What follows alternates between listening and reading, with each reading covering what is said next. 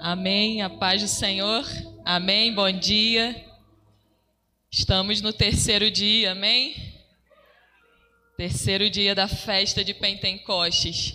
E nós cremos que o Senhor fará maravilhas e proezas até o final desse, desse ciclo que estamos findando e entrando num novo ciclo. E nessa manhã eu quero falar um pouco sobre a unção que quebra o jugo. Amém? A unção para ser derramada aqui sobre as nossas vidas e essa unção tem poder de quebrar todo jugo. E eu gostaria que você abrisse aí em Isaías capítulo 10, verso 27. Isaías 10, 27.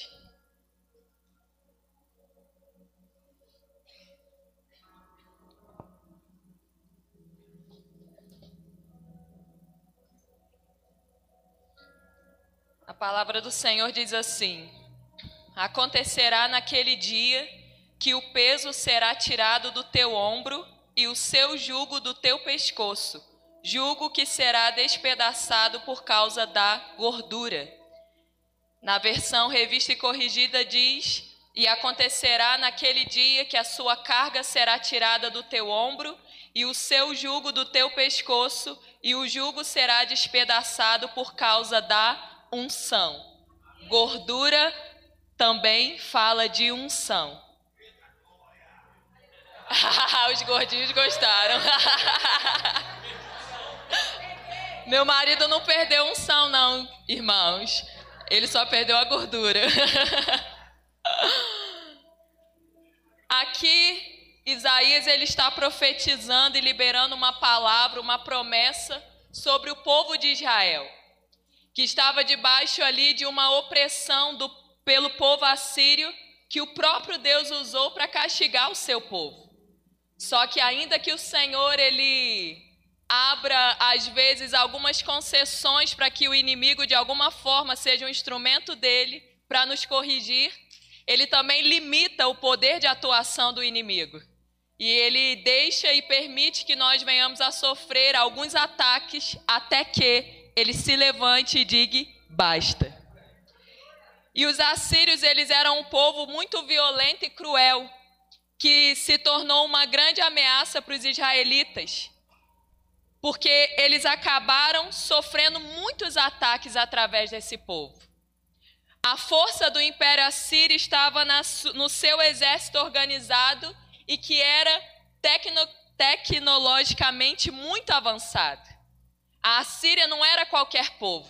Era um povo que tinha condições de subjugar outros povos com muita autoridade.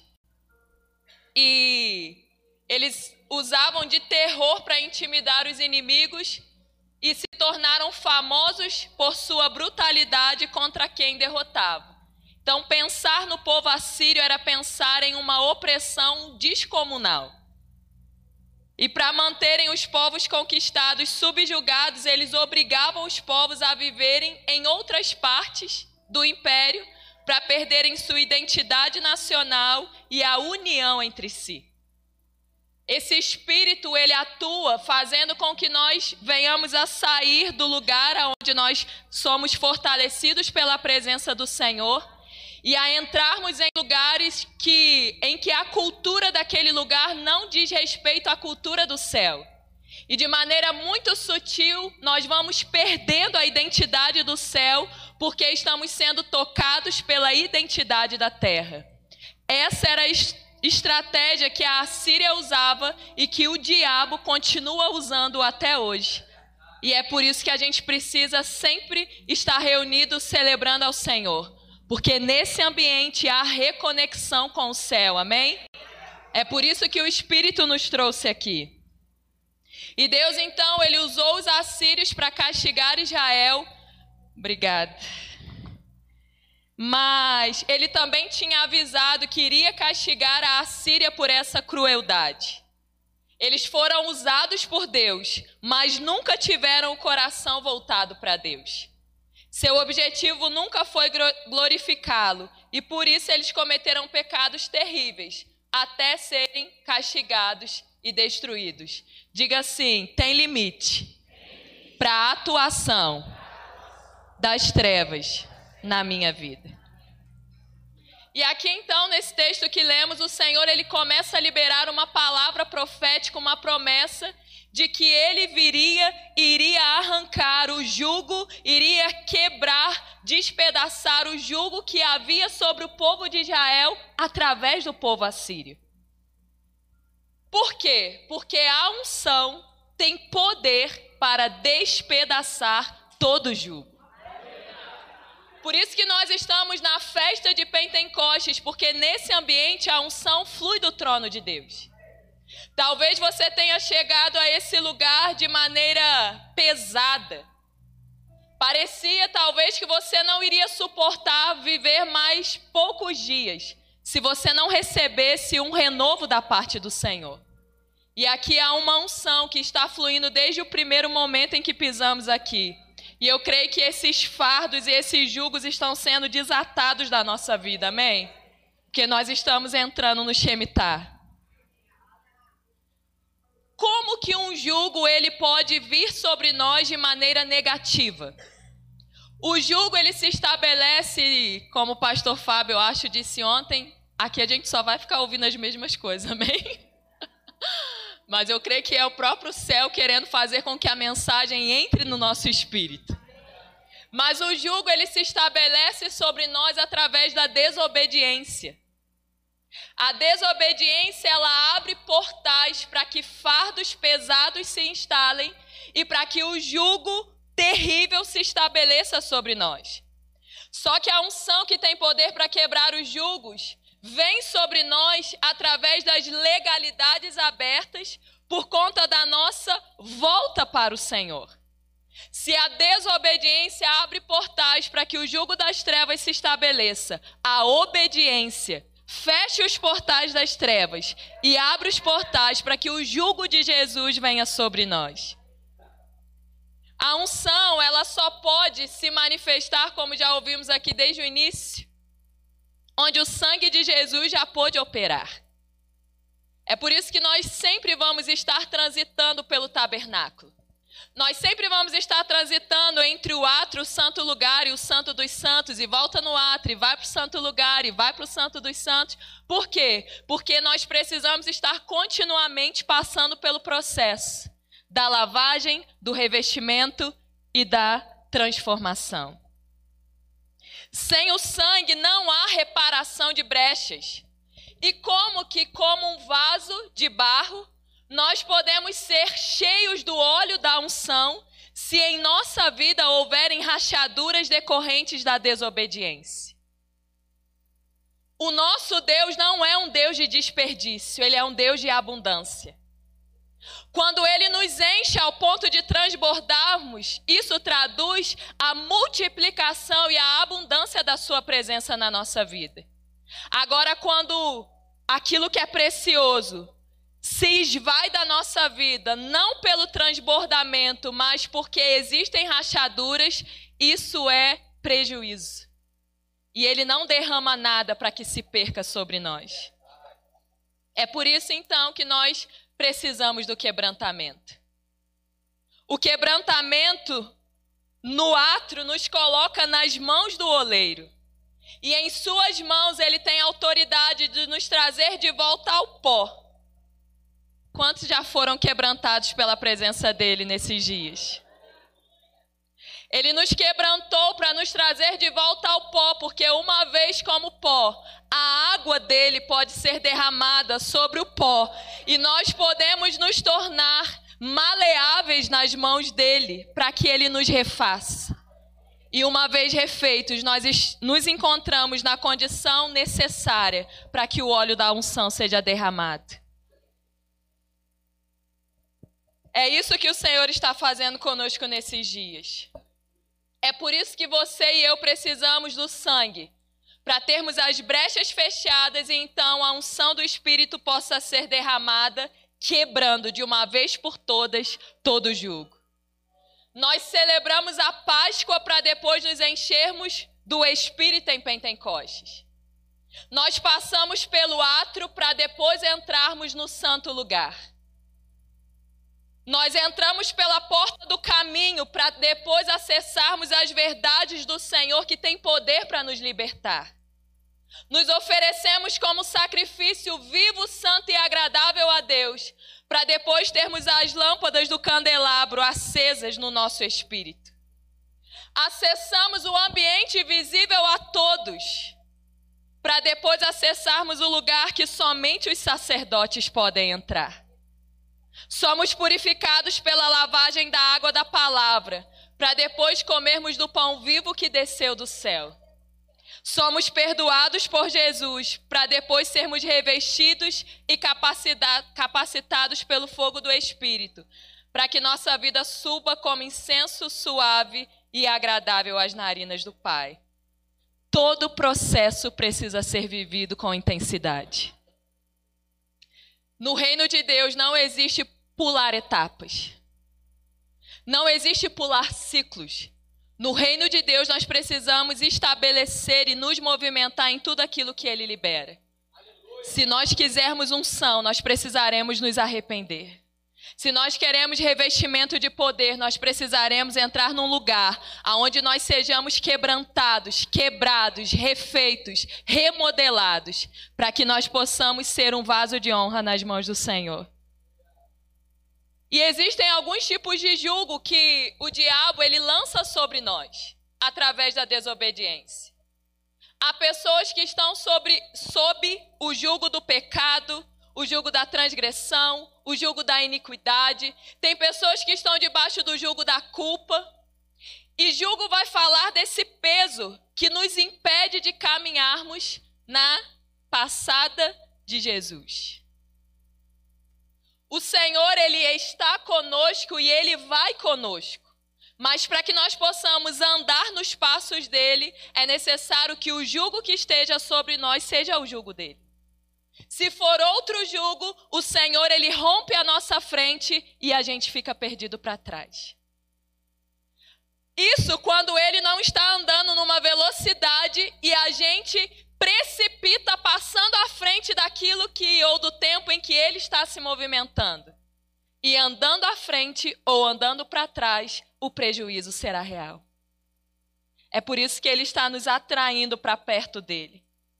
É por isso que ele nos convidou para que nós pudéssemos, da maneira como nos encontramos, quando a desobediência acessa a nossa vida, nós, ele nos convidou para que nós venhamos a nos aproximar dele, cansados e sobrecarregados, porque ele tem poder para nos aliviar.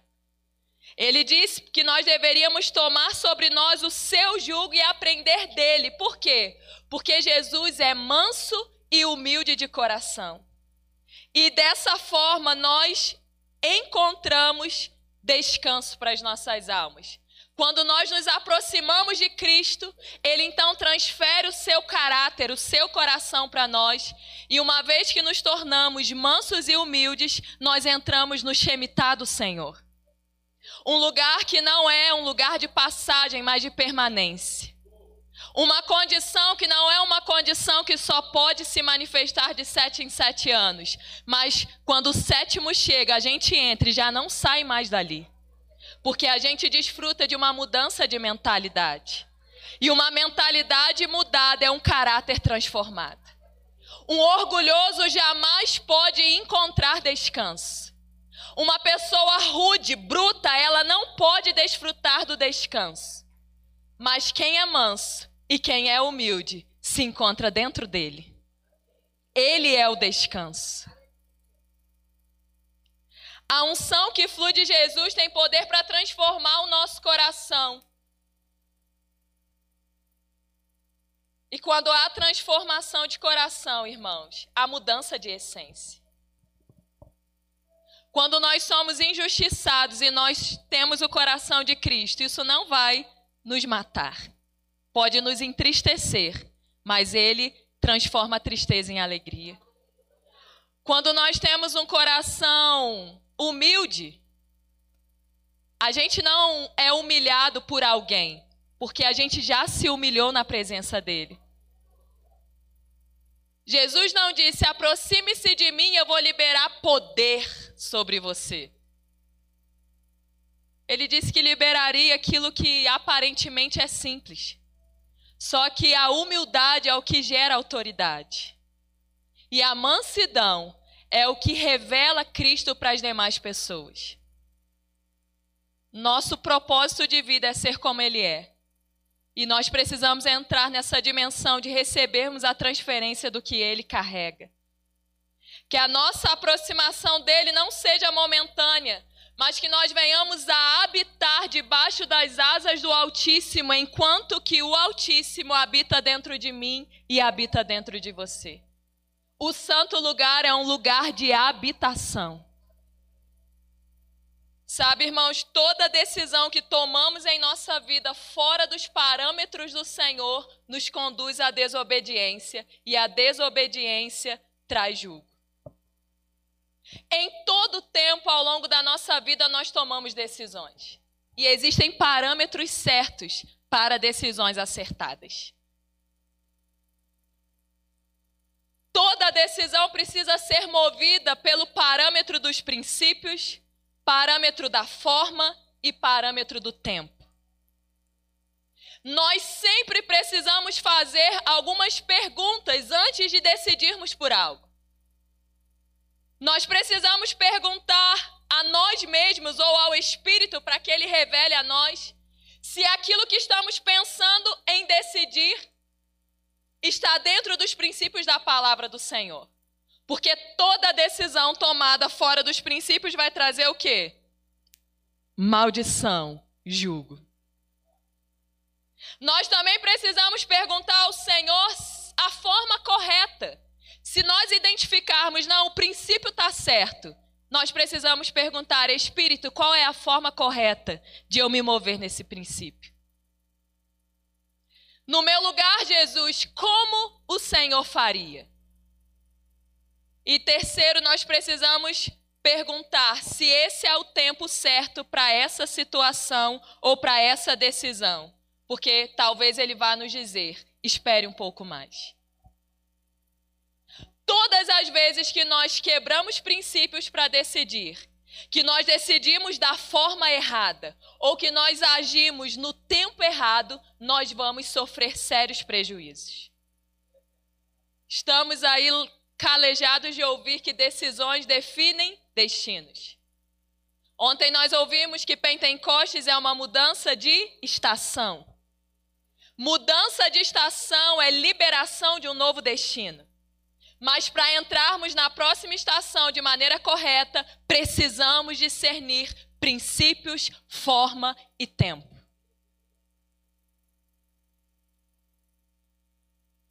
Saul, ele quebrou princípios. E porque ele não discerniu os princípios de maneira correta, ele perdeu a sua posição, a sua autoridade, ele perdeu o seu reinado. Deus havia rejeitado a vida de Saul porque ele desobedeceu, oferecendo um sacrifício que ele não poderia oferecer porque ele era um rei, não um sacerdote. Saul ele não discerniu e quebrou o princípio, porque Deus disse para ele que na guerra contra os amalequitas ele teria que aniquilar e acabar com tudo. Mas ele resolveu poupar o rei Agag, ele resolveu guardar o que ele achou que era melhor para ele, e por causa da quebra de princípios, o ungido do Senhor foi rejeitado.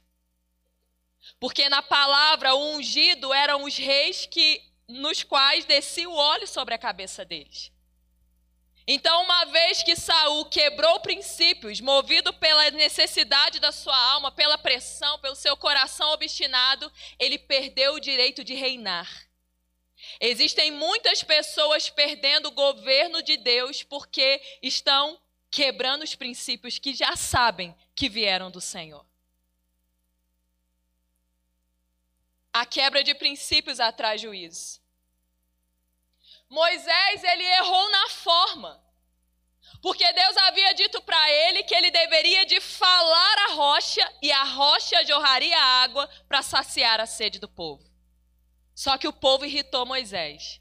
E Moisés, ao invés de falar, ele mudou a forma. Ele bateu na rocha.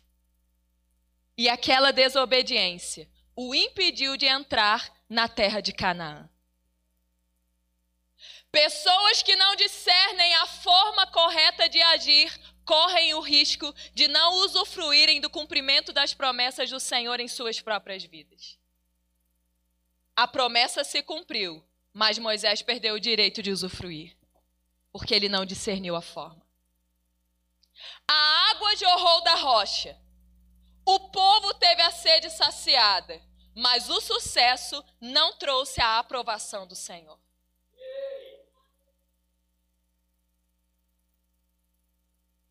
Nós precisamos discernir a maneira certa de nos movermos. Porque sucesso não é símbolo de aprovação, às vezes é fracasso. Abraão não esperou o tempo certo para o milagre acontecer e gerou Ismael. Que até hoje seus descendentes são inimigos e perseguidores do povo de Deus milhares e milhares de anos depois. Ismael era filho de Abraão, só que ele não era o filho da promessa. E ele só gerou o que não vinha da parte do Senhor como promessa, porque ele se precipitou. O filho viria, mas deveria de vir no tempo certo. Princípios, forma, modo e tempo. Andar alinhado ao tempo profético do Senhor é determinante para desfrutarmos do cumprimento de Suas promessas. Você consegue entender a responsabilidade das nossas decisões? Tem coisa que a consequência é pequena, mas tem coisa que vai durar pela eternidade. Tem coisa que talvez a gente tropeça aqui e a gente vai pagar um preço aí por um mês. Mas tem coisa que milhares de gerações à nossa frente podem ficar presas por causa da desobediência do nosso coração. É por isso que o primeiro passo nós já temos dado nesse lugar, que é entrarmos pelo átrio, para que o sangue de Jesus nos perdoe, nos purifique e tape as brechas que a desobediência gerou em nós. Só que isso não é suficiente, somente isso. As brechas precisam ser tapadas ou nós precisamos ser refeitos como um vaso de barro para entrarmos para o segundo passo, que é o ambiente em que nós somos revestidos pela unção do Espírito Santo. Porque para que, que serve um vaso refeito se ele estiver vazio? De que adianta a gente chorar, babar, se derramar, clamar por perdão, o sangue vir, nos lavar, nos purificar, o oleiro nos remodelar, e a gente ficar um vaso aí vazio. Nós já ouvimos aqui o que, que acontece quando uma casa é limpa e permanece vazia? Voltam sete vezes pior aqueles que antes habitavam aquela casa. Nós precisamos estar cheios da plenitude de Deus, porque na plenitude nós podemos transbordar e transbordantes nós cumprimos o propósito para o qual nós existimos. E existem alguns atributos que a unção de Deus ela carrega e eu quero compartilhá-la contigo nessa manhã. Existem alguns atributos que Deus quer liberar sobre mim e sobre você. Por quê? Porque esses atributos é a unção de Deus enchendo o vaso que já foi refeito. Você pode dizer glória a Deus por isso? Deus não quer que você volte um vaso de barro bonitinho para sua cidade. Ele quer que você volte um vaso transbordante da presença dele. A sua família não pode continuar sendo a mesma. A sua casa, a igreja que você congrega, os ambientes onde você transita, precisam ser transformados por aquilo que você sairá daqui carregando. Independente da sua idade. Você pode ser uma criança, mas que seja uma criança cheia, transbordante da presença do Altíssimo.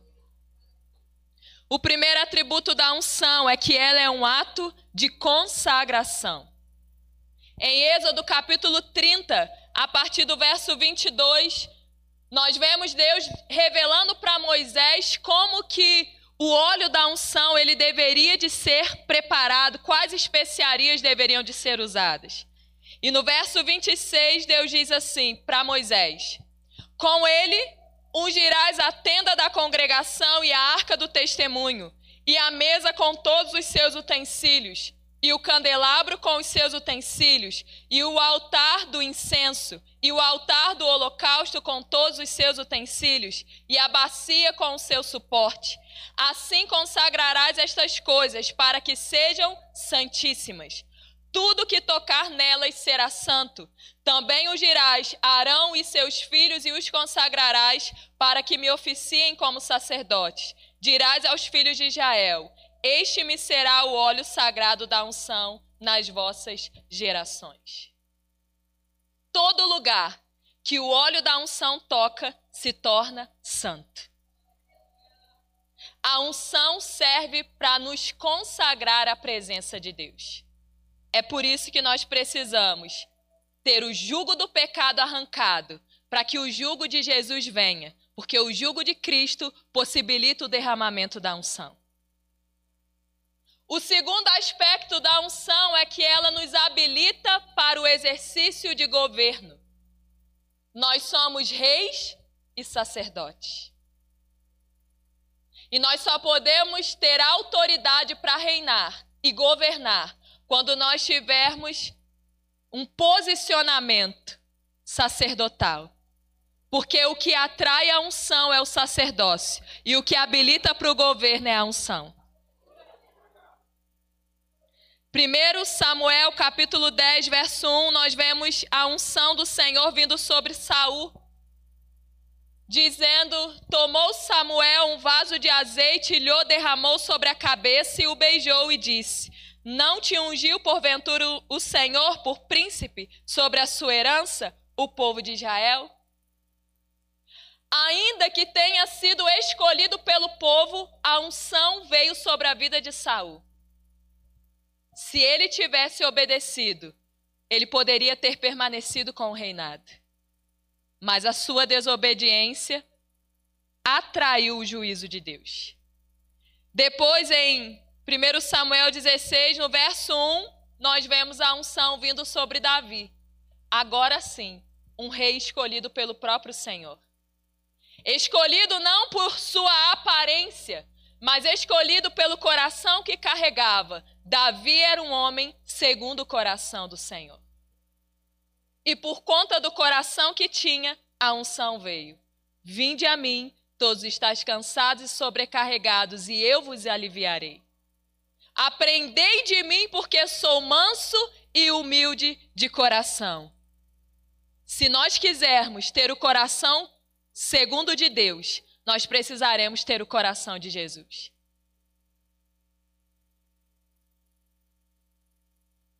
Disse assim: Disse o Senhor a Samuel: Até quando terás pena de Saul, havendo eu rejeitado, para que não reine sobre Israel? Enche um chifre de azeite e vem. Enviar-te-ei a Jessé o belemita, porque dentre os seus filhos me provi de um rei. No verso 13 diz: Tomou Samuel o chifre do azeite e o ungiu me, é, no meio dos seus irmãos. E daquele dia em diante, o Espírito do Senhor se apossou de Davi então Samuel se levantou e foi para Ramá. Quando o Espírito do Senhor se apossa de nós, nós recebemos autoridade para vencermos leões, ursos, Golias. Quando o Espírito do Senhor se apossa de nós, nós recebemos unção, preste atenção nisso. Para nós vencermos o pecado de termos caído em adultério com Batseba. Você tem noção do que o poder da unção pode fazer? A unção poderia ter livrado Davi de cair. Sim. Só que, lamentavelmente, eu preciso te dizer isso. Nós iremos, em alguns momentos, escorregar e cair.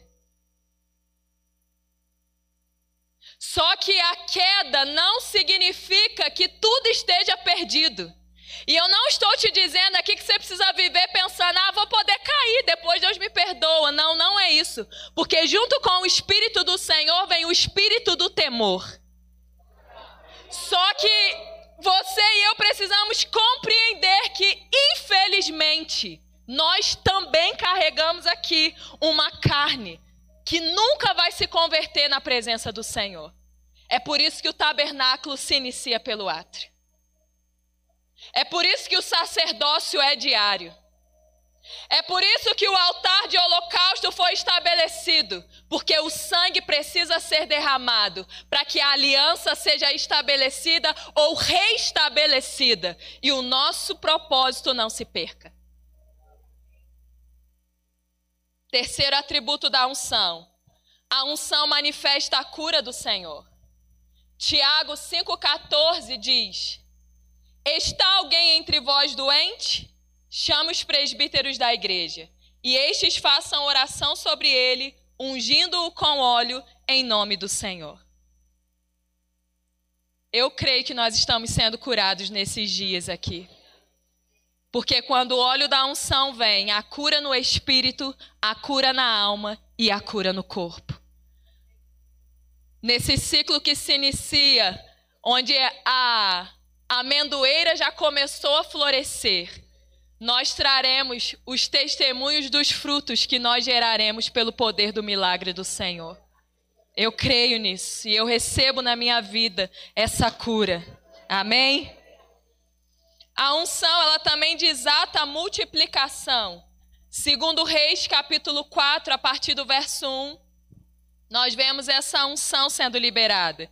Irmãos, tudo isso já foi dito aqui, amém? Então, o Espírito de fato, ele quer nos falar, quer nos construir nessa palavra. Diz: certa mulher das mulheres dos discípulos dos profetas clamou a Eliseu, dizendo: Meu marido, teu servo, morreu, e tu sabes que ele temia ao Senhor. É chegado o credor para levar meus dois filhos para lhe serem escravos. Eliseu lhe perguntou: que te hei de fazer? Dize-me que é o que tens em casa. Ela respondeu: Tua serva não tem nada em casa, senão uma botija de azeite. Então disse ele: Vai, pede emprestadas vasilhas a todos os teus vizinhos, vasilhas vazias, não poucas. Então entra e fecha a porta sobre ti e sobre os teus filhos, e deita o teu azeite em todas aquelas vasilhas. Põe a parte a que estiver cheia. Partiu, pois, dele e fechou a porta sobre si e sobre seus filhos. Estes lhe chegavam as vasilhas e ela as enchia. Cheias as vasilhas, disse ela a um dos filhos: Chega-me, aqui mais uma vasilha. Mas ele respondeu: Não há mais vasilha nenhuma e o azeite parou. Então foi ela e fez saber ao homem de Deus, ele disse: Vai, vende o azeite e paga a tua dívida, e tu e teus filhos vivei do resto. Olha que interessante. Aquela mulher chega diante do profeta, dizendo que os filhos teriam que ser levados como escravos por causa de dívida. Dívida é pecado. Dívida é desobediência. Dívida é julgo. Só que o profeta pergunta para ela: "O que que você tem em casa?" Ela responde o quê? Não tenho nada. Só que uma botija de azeite é nada? Sim ou não? Um azeite de botija é alguma coisa. Cinco pães e dois peixes num deserto é alguma coisa um coração quebrantado de, do Davi do Salmo 51 é alguma coisa. Deus sempre permite que alguma coisa permaneça em nós, para que nós possamos entregar o alguma coisa ou a pouca coisa a Ele. Por quê? Porque quando pouco é entregue nas mãos do Todo-Poderoso, a multiplicação. Pentecostes é a festa da multiplicação. Talvez o vaso estivesse rachado até a altura dos joelhos e por isso as águas queriam subir, mas não podiam nos colocar numa condição de profundidade. Porque quando as águas começavam a subir na altura do joelho, ia tudo embora. Só que nós estamos sendo refeitos, porque as águas irão nos encher ao ponto de nos transbordar. Não tem problema, viúva, que seja só uma botija de azeite. Comece a trazer as vasilhas. Entra para o teu quarto, fecha a porta atrás de você. E o tanto que o sacerdócio te preparar é o tanto que eu irei derramar a autoridade da minha unção. Do pouco que aquela viúva tinha, Deus multiplicou para que ela pagasse a dívida e vivesse do resto. Pagasse a dívida, rachadura fechada vivesse do resto, transbordar para tocar a vida de outras pessoas. O vaso de honra é um vaso útil. Deus não quer nos encher para que nós venhamos a aparecer. Ele quer nos encher para que nós sejamos instrumento na vida daqueles que estão rachados e vazios. Deus não refaz um vaso para que ele se orgulhe diante de outros vasos rachados, mas ele refaz o vaso, mas permanece de barro, para que esse barro entenda que quando se deparar com um rachado, ele precisa se compadecer. Não importa o pecado que o outro tenha cometido, o nosso coração precisa estar cheio de compaixão, porque aquele que pensa estar de pé, cuide para que não caia. Quando a gente fica estarrecido com algumas situações, não é para a gente se julgar mais santo, porque aquele que está de pé precisa vigiar para que não venha cair. Vasos que um dia foram para honra podem estar sendo usados como vaso de desonra, mas nós liberamos uma palavra que haverá restauração. O Espírito do Senhor é um espírito que gera quebrantamento. E onde há quebrantamento, há perdão de pecados. Onde há quebrantamento, há, refe... é, há o refazer do oleiro. E um vaso refeito torna-se vaso de honra mais uma vez. Quando alguém erra o caminho, erra o alvo, e o nosso coração se alegra com o erro do outro, achando que isso é promoção. Isso revela o caráter das trevas e de Satanás na nossa vida. Ninguém se promove no erro do outro.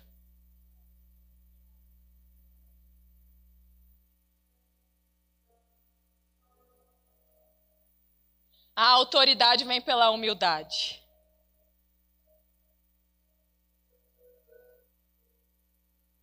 Circunstâncias não definem o destino de alguém.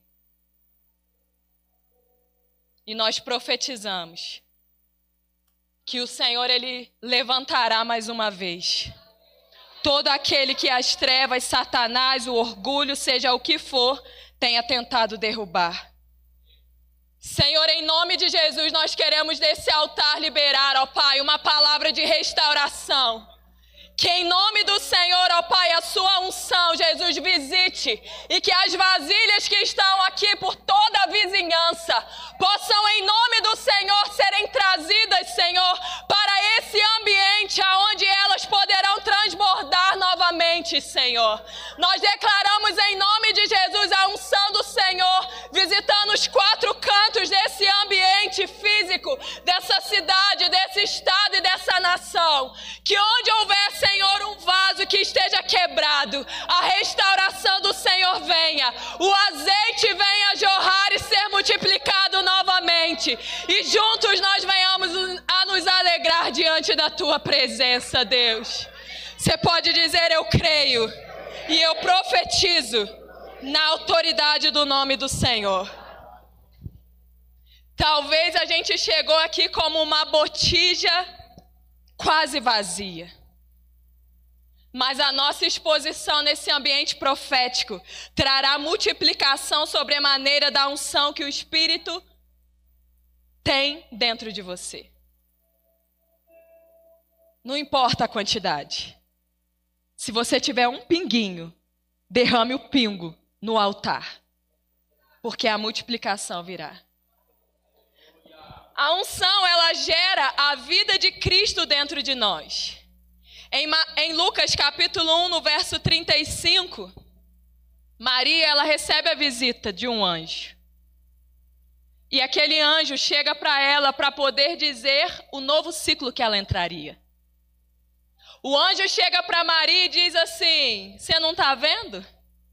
A amendoeira está começando a florescer. Mas como que isso pode acontecer?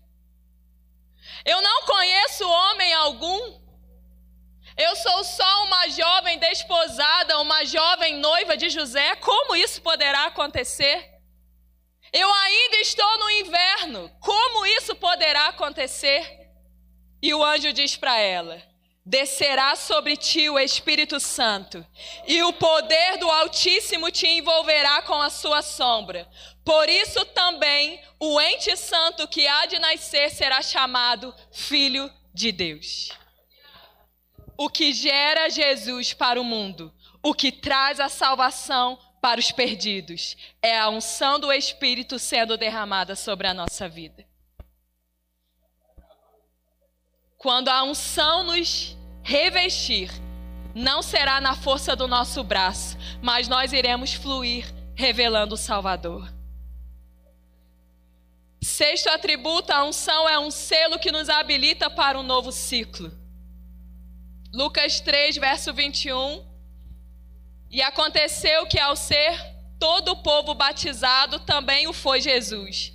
E estando ele a orar, o céu se abriu e o Espírito Santo desceu sobre ele em forma corpórea como pomba. E ouviu-se uma voz do céu: Tu és o meu filho amado, em ti me compraz.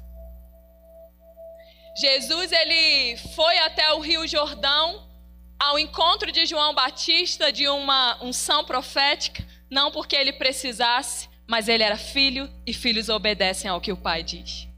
O pai havia dito que era necessário que ele cumprisse as escrituras sendo um exemplo, sendo batizado.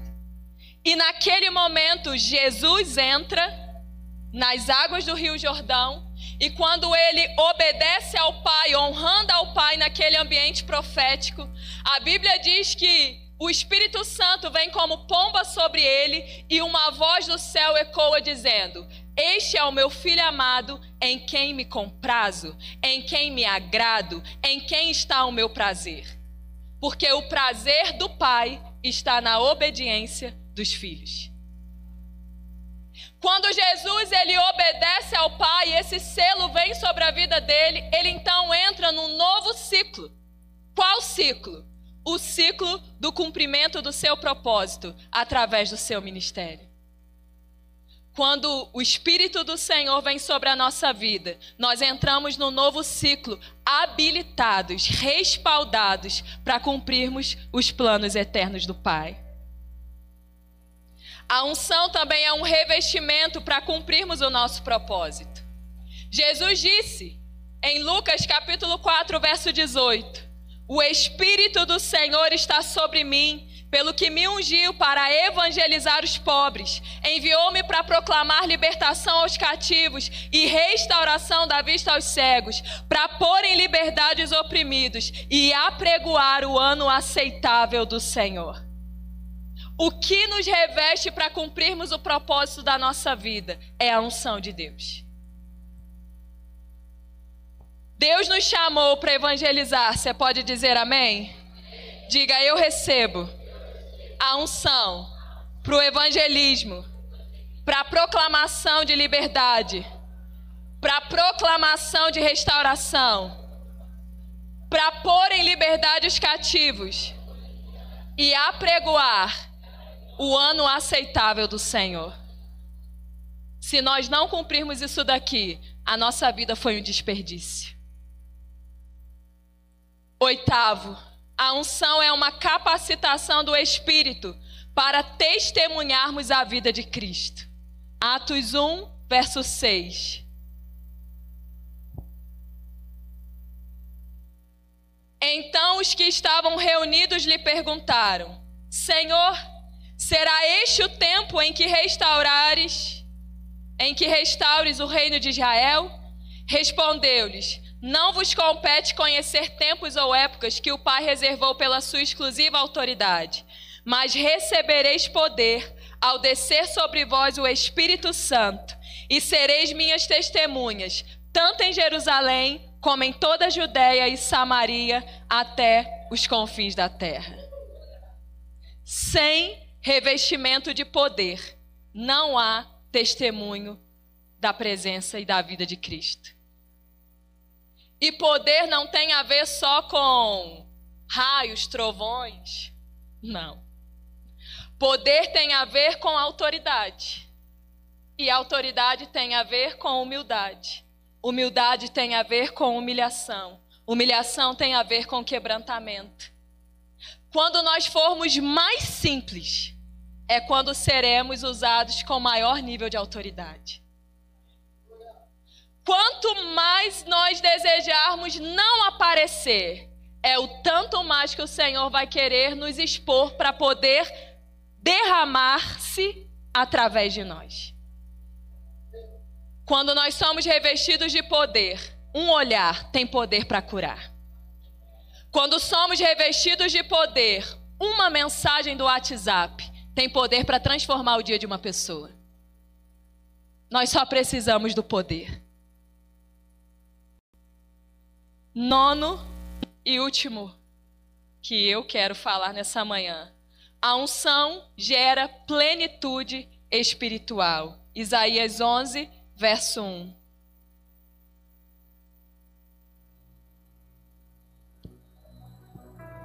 Do tronco de Jessé sairá um rebento, e das suas raízes um renovo. Repousará sobre ele o espírito do Senhor, o espírito de sabedoria e de entendimento, o espírito de conselho e de fortaleza, o espírito de conhecimento e de temor do Senhor.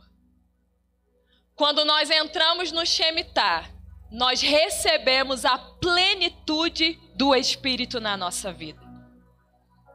É por isso que nesse ano nós estamos celebrando a Cristo, ao Espírito e ao Pai. Porque eles vêm sobre nós trazendo esse nível de plenitude. Nós passamos pelo átrio, fomos perdoados e refeitos. Estamos no santo lugar, sendo revestidos de unção. Porque nós sairemos daqui, ainda que seja a festa de Pentecostes, mas já entrando no ciclo de tabernáculo, onde a glória do Pai começará a liberar transformação no nosso ambiente interior, que transformará o ambiente do lado de fora.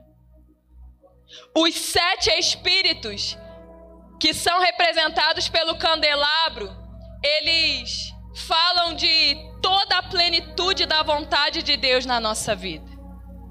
Como nós já ouvimos aqui, a haste do meio é a haste do Espírito do Senhor.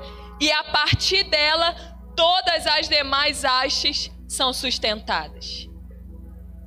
E é muito interessante porque quando o Espírito do Senhor vem sobre nós, há também ativação do espírito de temor. Ó, o Espírito do Senhor vem sobre nós, a ativação do espírito de temor, que ativa o espírito de sabedoria. O temor do Senhor é o princípio da. Só que não para por aí.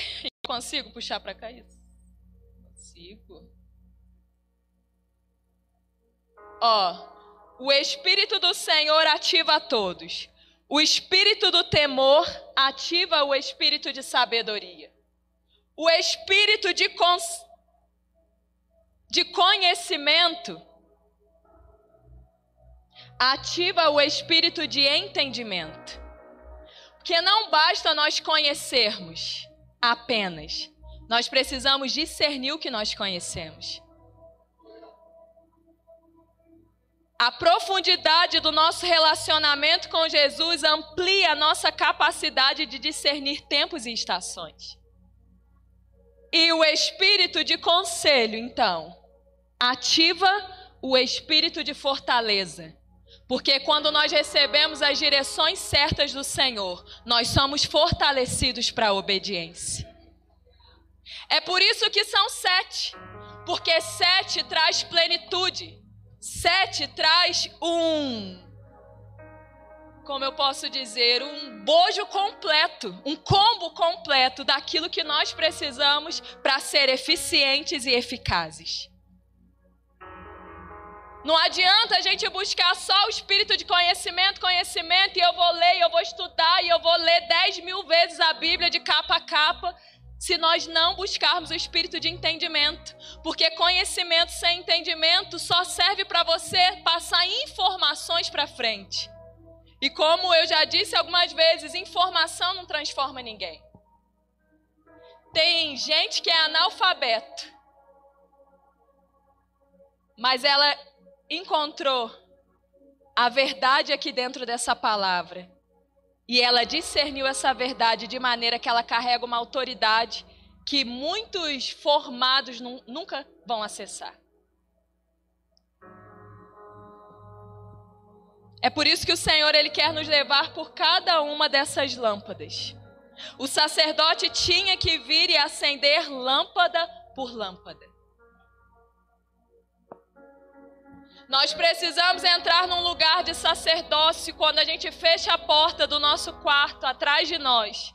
E quarto é todo e qualquer ambiente onde você reconhece que ali é o seu lugar de buscar a presença do Senhor. E nós precisamos começar a buscar para que as sete lâmpadas venham ser acesas, porque só assim nós vamos ser plenos. A plenitude não vem quando nós temos tudo o que desejamos. A plenitude vem quando o Espírito é tudo que nós precisamos e desejamos. A plenitude, então, será o que trará a unção que quebra o jugo. A unção que quebra o jugo não é o momento em que o poder e o mover de Deus se manifesta aqui no nosso meio. Não é. Jugos são quebrados, mas é só um nível. A unção que quebra o jugo não vem quando o apóstolo coloca a mão sobre a nossa cabeça e libera sobre nós um nível de unção. A unção que quebra o jugo é a unção que o próprio céu derrama dentro de nós, acendendo as lâmpadas do candelabro no nosso espírito. Sabe por quê? Porque o espírito do Senhor quebra o jugo da idolatria em nossa vida. Porque Deus não divide o trono do nosso coração com ninguém. Às vezes a gente está buscando o espírito de conhecimento. Só que quem está assentado no trono do nosso coração é o nosso próprio ego. O conhecimento vai vir? Sim ou não? Às vezes a gente busca é, o espírito de fortaleza. Que a gente quer fazer e acontecer na frente dos outros. Só que não vai poder. Por quê? Porque o Espírito do Senhor é aquele que precisa estar no centro da nossa vida, para que as demais áreas possam usufruir do sucesso no Espírito. Idolatria tem a ver com o nosso ego, idolatria tem a ver com o dinheiro, idolatria tem a ver com as nossas distrações. Idolatria tem a ver com tudo e qualquer pessoa ou coisa ou espírito que a gente deixa sentar no trono do nosso coração.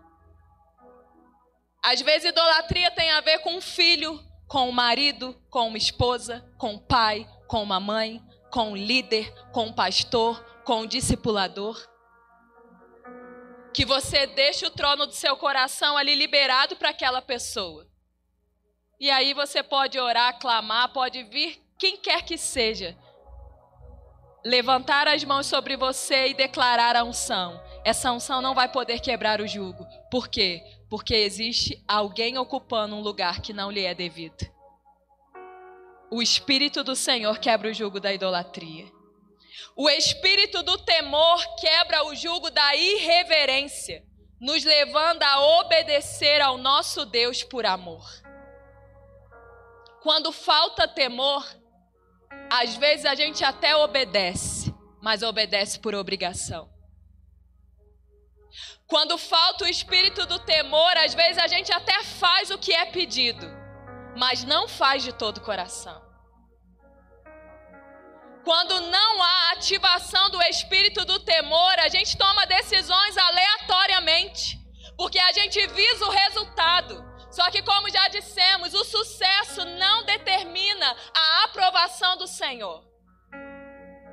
Talvez as pessoas irão nos aplaudir, mas de que adianta um aplauso de pessoas se formos viver uma reprovação do único que tem poder de definir a nossa eternidade?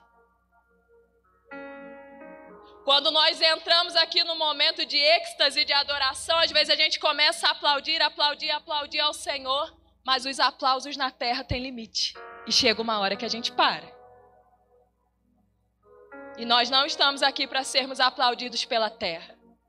Nós queremos chegar diante dele e recebermos o selo da aprovação dele por toda a nossa eternidade. Na eternidade, os aplausos não terão fim mas a recompensa de estar nele será eterna. Nós iremos desfrutar daquilo para o qual nós fomos criados. Nós não fomos criados para a terra, nós fomos criados para o céu. Nós fomos formados na terra para revelar o que nós trouxemos, que é o eterno. O espírito de sabedoria quebra o jugo da insensatez. Insensatez é o que mesmo? Burrice. Às vezes a gente é burro nas tomadas de decisões. Mas o espírito de sabedoria está vindo sobre nós nesses dias. Para que a gente não apenas passe a tomar decisões acertadas daqui para frente, mas que nesse ano de Shemitah a gente se arrependa para consertar as burrices do nosso passado.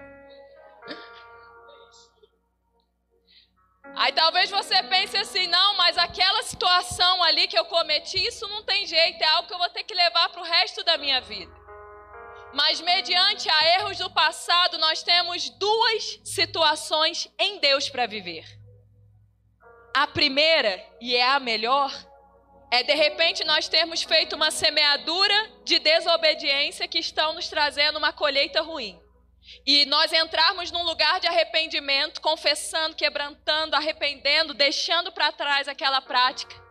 E com o tempo, a misericórdia do Senhor, que é o livramento da punição que nós merecíamos receber, a misericórdia do Senhor vem sobre nós e aquela raiz gerada pela desobediência seca.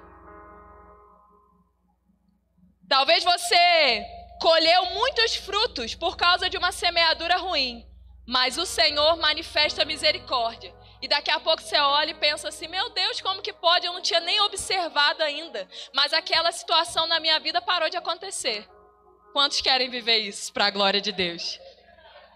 Passou, acabou. Ué, mas a vida não é uma semeadura e toda semeadura tem consequências? Sim, meu irmão. Só que quando uma raiz seca, a árvore para de produzir fruto. O Senhor, Ele quer fazer secar as raízes de iniquidade da nossa vida. Só que também tem um outro nível, que são situações que de fato não tem como sair mais da nossa vida. Por exemplo, aquele casamento, aquela aliança que você fez que você não deveria de ter feito. Só que agora que a aliança foi feita, o céu diz para você: não a quebre mais uma vez a misericórdia do Senhor pode se manifestar. E aí agora, ela não vai manifestar para secar a raiz, mas ela vai manifestar para curar a essência. O poder do Espírito pode transformar a natureza de uma árvore. Nós não podemos, mas Ele pode. Aquele relacionamento que era um relacionamento amaldiçoado pode ser transformado num relacionamento de bênção pelo poder da unção que quebra todo jugo. O espírito do conhecimento quebra o jugo da ignorância espiritual. E ignorância espiritual não tem a ver se nós é, com a gente conhecer pouco a Bíblia no sentido histórico. Ignorância espiritual tem a ver com nós não conhecermos a essência de Cristo, a revelação do Senhor contida dentro das Suas palavras. Isso é ignorância espiritual. O conhecer a Deus e o prosseguir em conhecê-lo não tem a ver com o curso de teologia, tem a ver com o relacionamento pessoal com a sua pessoa. Quando nós começamos a buscar pelo espírito de conhecimento, como o pastor Gladstone disse aqui, nós começamos a meditar nas escrituras e aquilo salta para você. É maravilhoso você ler 10, 15, 20, 30 capítulos da Bíblia por dia. Mas mais maravilhoso ainda é às vezes você ler um capítulo e aquilo ali te borbulhar por dentro e você começar a escrever o que o Espírito está falando com você. E quando você vê, às vezes, de cinco versículos, Deus trouxe uma revelação que transformou a sua vida.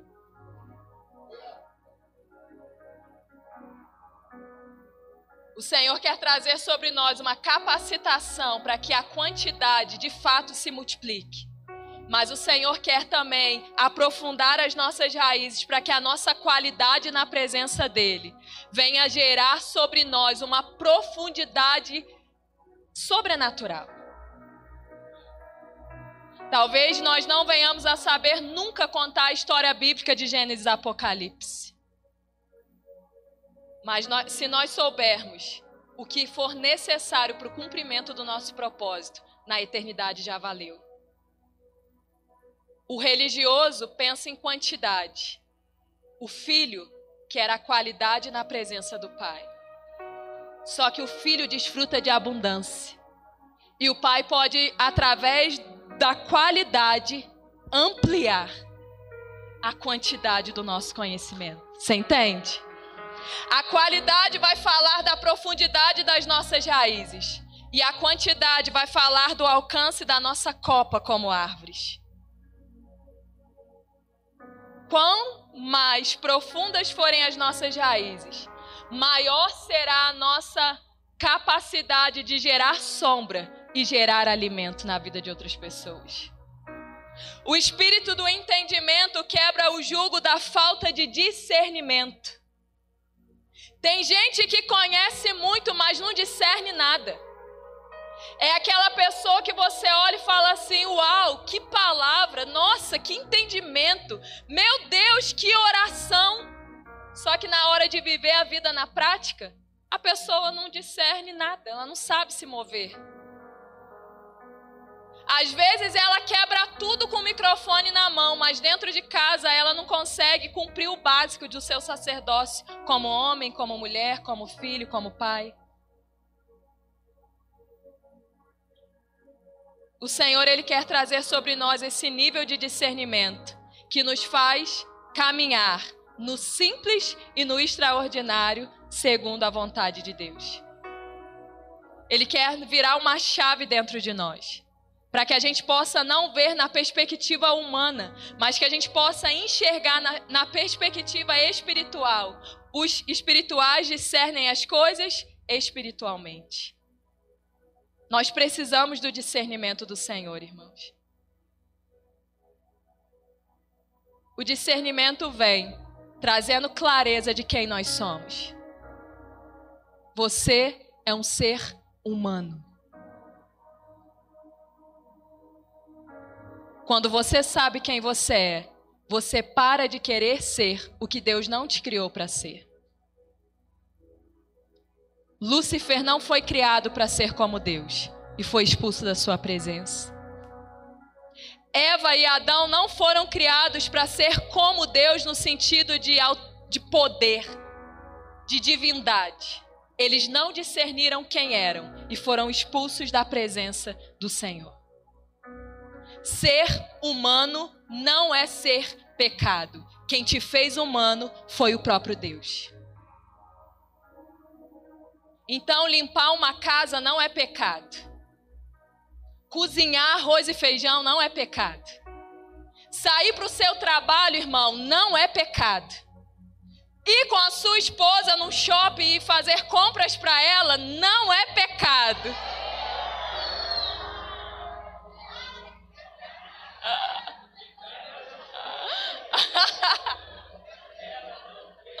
Mulher, agora vai para as mulheres. Ó. é, né? Aí você leva para passear mais longe. Mulher, você se arrumar numa noite para o seu marido com a melhor lingerie não é pecado.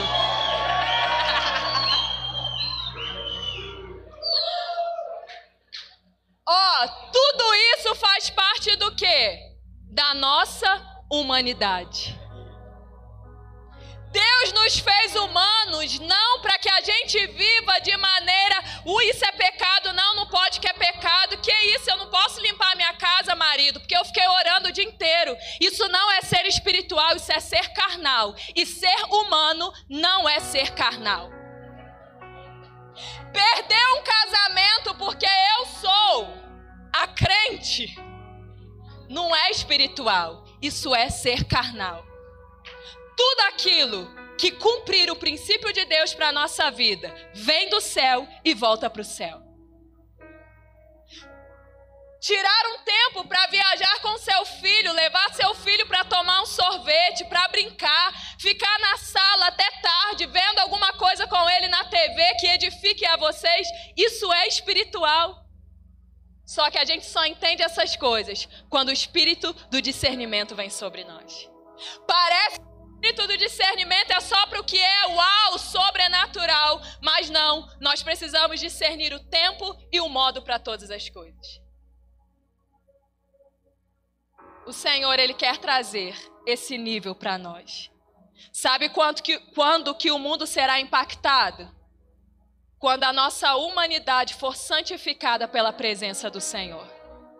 Quando os crentes estiverem no meio dos ímpios e ao invés deles se sentirem reprovados, eles possam ver que Deus os ama independente dos seus pecados. A igreja vai ter autoridade quando o mundo olhar para nós e enxergar os nossos pecados. Mas por causa da nossa humanidade, eles não vão dizer assim: você é crente fazendo isso? O próprio mundo vai dizer: você é crente, mas eu sei que você também é humano. Os escândalos vêm quando nós construímos monumentos, alguém disse, pastor. Os escândalos vêm quando a gente constrói uma torre de Babel. Agora, quando a gente é humilde e manso como Jesus, as pessoas podem se assentar à nossa mesa o Judas vai poder estar sentado à mesa e nós vamos poder lavar os pés dele da mesma forma. Porque não tem a ver com o que ele carrega, tem a ver com o que a gente carrega. E a gente carrega o coração de Jesus, amém? O espírito de conselho quebra o jugo da falta de direção. Às vezes a gente está caminhando e vai lá com toda intensidade, mas chega uma hora que a gente já não sabe mais para onde ir, como agir agora. Eu saio desse emprego ou eu entro, eu mudo de cidade ou não, eu largo tudo ou está na hora de eu começar a estudar, por exemplo. O que, que eu faço? O espírito de conselho vai nos dar direção necessária. E o espírito de fortaleza quebra o jugo da fraqueza em nossa vida. Josué, seja forte e corajoso. Para que nós entremos no ambiente de conquista, nós precisamos da força que vem do Espírito. E é isso que nós estamos recebendo aqui nesses dias. Essas sete manifestações do Espírito estavam sobre Jesus. E à medida que a gente se aproxima dele, nós recebemos a transferência dessa unção sobre nós. A unção dos sete espíritos das, traz a plenitude que despedaça todo jugo. Se aproxime dele e ele vai transferir mansidão e humildade. Manso e humilde, você vai carregar leveza e suavidade, independente das circunstâncias, desfrutando do Shemitah. Uma pessoa plena em Deus é aquela que acessou o ambiente em que as circunstâncias externas não interferem a sua condição interna. Esse é o Shemitah. O que é o Shemitah? É nós como humanos, tendo a manifestação dos sete espíritos no nosso espírito e a nossa vida do lado de fora. Revela a plenitude de Deus do lado de dentro. O Shemitah e a ativação no espírito. Não é nós chegarmos na nossa, no nosso dia a dia comum, olhando como se a gente tivesse sobre tudo e sobre todos. O Shemitah é nós voltarmos para a nossa vida comum e irmos lavar os pés daqueles que merecem e também daqueles que não merecem que nós venhamos a nos curvar para honrar a vida deles. A unção que quebra todo jugo é aquela que nos faz a sermos humanos semelhantes a Jesus. Por mais que busquemos viver para fazer a vontade do Pai, eu concluo dizendo isso. Inevitavelmente nós vamos cometer erros em alguns momentos, mas os nossos erros não devem nos afastar do Senhor, mas nos motivar ainda mais para buscarmos a purificação pelo seu sangue. Não saia de Pentecostes achando que você está saindo debaixo de uma perfeição, porque você não vai sair daqui perfeito. Se você não discernir isso, o diabo vai te roubar de tabernáculo. Porque você pode chegar lá em tabernáculo e pensar: não, eu não vou mais não, porque eu fui em Pentecostes e olha que essa área da minha vida, das sete áreas, ainda não foi 100% curada. Só que 100% só existe na eternidade. Aqui nós estamos num processo.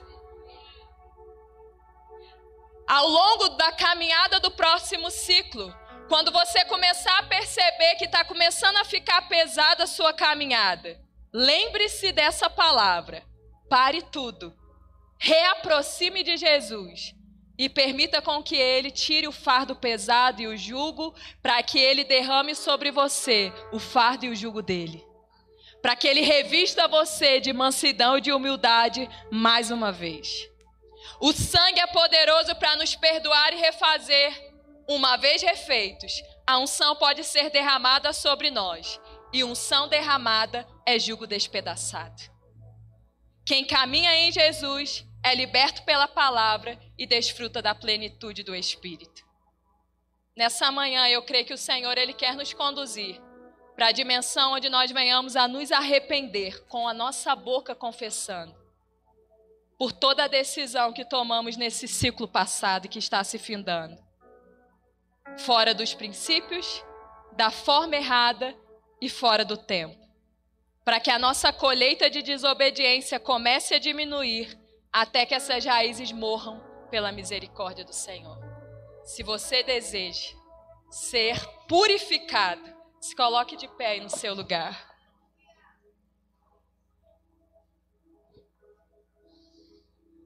A unção dos sete espíritos quebrará o jugo sobre nós, mas é necessário que a gente confesse aquilo que nos deixou rachado. Você pode aí fechar os teus olhos e começar a trazer aí a sua memória. Talvez algum erro que você tenha cometido não faz parte dos últimos sete anos. É mais antigo, mas não importa.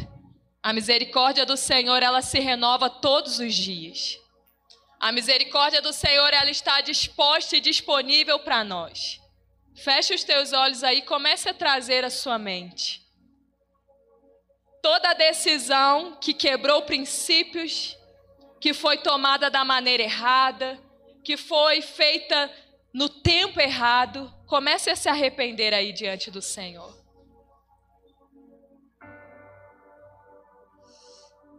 Ramanayara Mashuriana Ragadaraga Soriana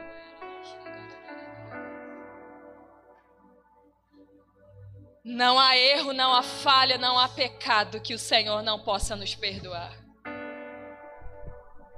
Ele só não vai poder nos perdoar do pecado que ele já não pode mais nos convencer, como ouvimos antes. Mas se você está aqui é porque você não cometeu esse pecado. Essa festa é daquele que tem poder para nos convencer. Se ele te trouxe para celebrá-lo, é porque você ainda tem acesso ao trono de misericórdia. Feche os teus olhos, amado. Talvez você nem se lembre de algum erro cometido, mas se você fechar os teus olhos para a terra e abrir os seus olhos para o céu, ele vai te fazer lembrar do que você precisa confessar.